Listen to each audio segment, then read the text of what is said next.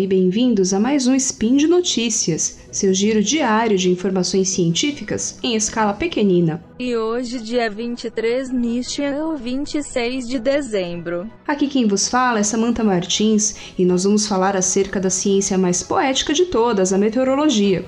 Estou falando diretamente de Monte Carmelo, em Minas Gerais, no Triângulo das Bermudas, uh, melhor dizendo, no Triângulo Mineiro. E hoje nós vamos falar de metano, um gás que contribui bastante para o efeito estufa e os relatórios do IPCC sempre aparece junto com o CO2 como um dos gases responsáveis pelo aquecimento global. Speed Notícias.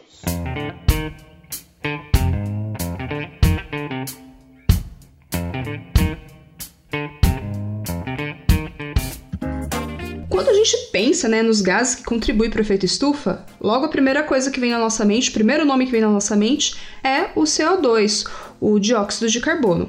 No entanto, o CH4, metano, tem um potencial de aquecimento global cerca de 25 vezes maior que o CO2, considerando o cálculo para um período de 100 anos.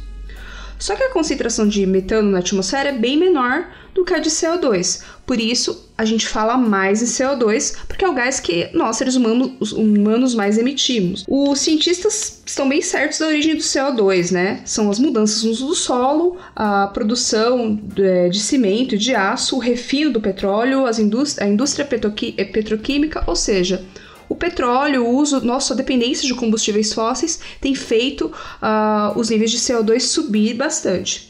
Mas com relação ao aumento da concentração de metano, que também procura a comunidade científica, é, o aumento crescente desse poluente tem feito aí a comunidade científica olhar com mais atenção, porque o comportamento de aumento dele, o crescimento dele é diferente do crescimento do CO2, como a gente vai ver adiante.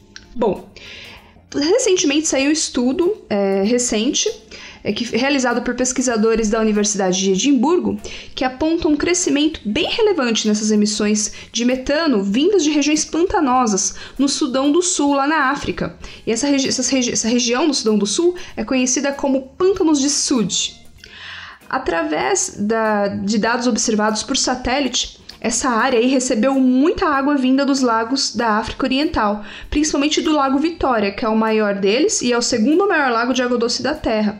Essa água chegou até esses pântanos do Sudão, rica em matéria orgânica, o que contribuiu para um incremento dos níveis de metano na região, observado aí entre o período de 2010 e 2016 e principalmente entre o período de 2011 e 2014. É, como eu disse, né, esse estudo foi feito por, principalmente por pesquisadores da Universidade de Edimburgo e colaboradores. E um, um, o artigo científico, né, divulgando as conclusões, foi publicado recentemente na edição de dezembro de 2019, ou seja, agora, na, no periódico Atmospheric Chemistry and Physics. Um dos autores desse artigo, Paul Palmer, que é professor na Universidade de Edimburgo, disse à BBC que se houvessem dados de monitoramento de solo na região, estudada, as observações de satélite poderiam ser comprovadas ou refutadas. Então aqui a gente fala que a gente precisa ressaltar né, que as imagens de satélite elas ajudam bastante nas pesquisas é, na área de ciências atmosféricas. No entanto, é sempre bom a gente ter dados de outros instrumentos em solo, para que a gente possa, inclusive, verificar as condições de funcionamento dos sensores de satélite. Bom, por eu sendo meteorologista, é, eu já lidei com dados de precipitação de estações de superfície e de estações e de e dados obtidos através de satélite.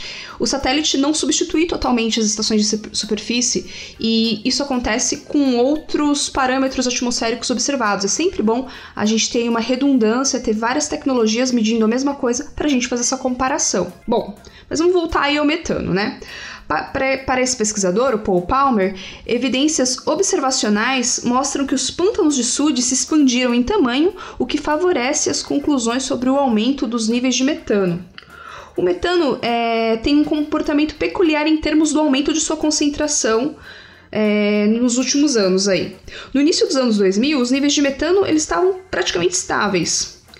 Então, logo depois, uns anos depois, a sua presença passou a aumentar. E desde 2014 tem aí subido consideravelmente. Foi quando os cientistas começaram a prestar mais atenção ainda a este poluente. Desde então, né, a comunidade científica tem debatido muito sobre a causa desse aumento. Há argumentos que mostram que a agricultura, é, o uso de combustíveis fósseis tem colaborado para que, esse, para que o metano aumente também. No entanto, emissões naturais, principalmente nos trópicos, colaboram bastante nesse incremento, como mostrou aí o, como tem mostrado né, o grupo do, do professor Paul Palmer. Esse grupo aí do professor Paul Palmer, da Universidade de Edimburgo, tem usado dados do satélite japonês Ibuki para coletar os dados uh, dessa área de estudos no Sudão do Sul. E aqui a gente ressalta mais uma vez que os satélites eles são ótimos, principalmente como áreas que em áreas que não tem tantas estações de superfície, né? Como é o caso da África. Por isso aqui eu aproveito para reforçar que os governos precisam investir em sensoriamento remoto, investir em satélites para fins científicos, porque é uma maneira da gente compreender a atmosfera, além, é claro, das estações de superfície. E esse grupo de, de estudos, ele não está usando só esse satélite japonês. Ele tem usado um satélite europeu chamado Sentinel-SP, com a ideia de comparar, de entender melhor o que está acontecendo na região é, dos pântanos de Sud e para compreender melhor também o ciclo do, CH, do CH4, né, o ciclo do metano, em ambientes pantanosos de um modo geral. Bom, é, por hoje é só. Decidi falar sobre o metano, que é um gás que agora está chegando aí na mídia como importante gás também é, relacionado ao efeito estufa. Espero que vocês tenham gostado. E no post associado a este episódio, vocês vão poder conferir a reportagem que me inspirou a falar sobre esse assunto. E lá vocês vão poder pegar mais informações, o nome certinho dos pesquisadores, das instituições e procurar pelos artigos. Então, uh, dar continuidade aí a esse tema, ao aprendizado a respeito desse tema. É, termino dizendo para vocês apoiarem o Spin de Notícias e outros podcasts do Portal Deviante. Para nos apoiar é muito fácil. É, compartilhando nossos links, falando sobre o nosso trabalho para outras pessoas, vocês nos ajudam bastante. E se vocês puderem, contribuam financeiramente também. Entrem no portal deviante.com.br e saibam como nos ajudar. Bom, por hoje é só e até a próxima. Tchau, tchau.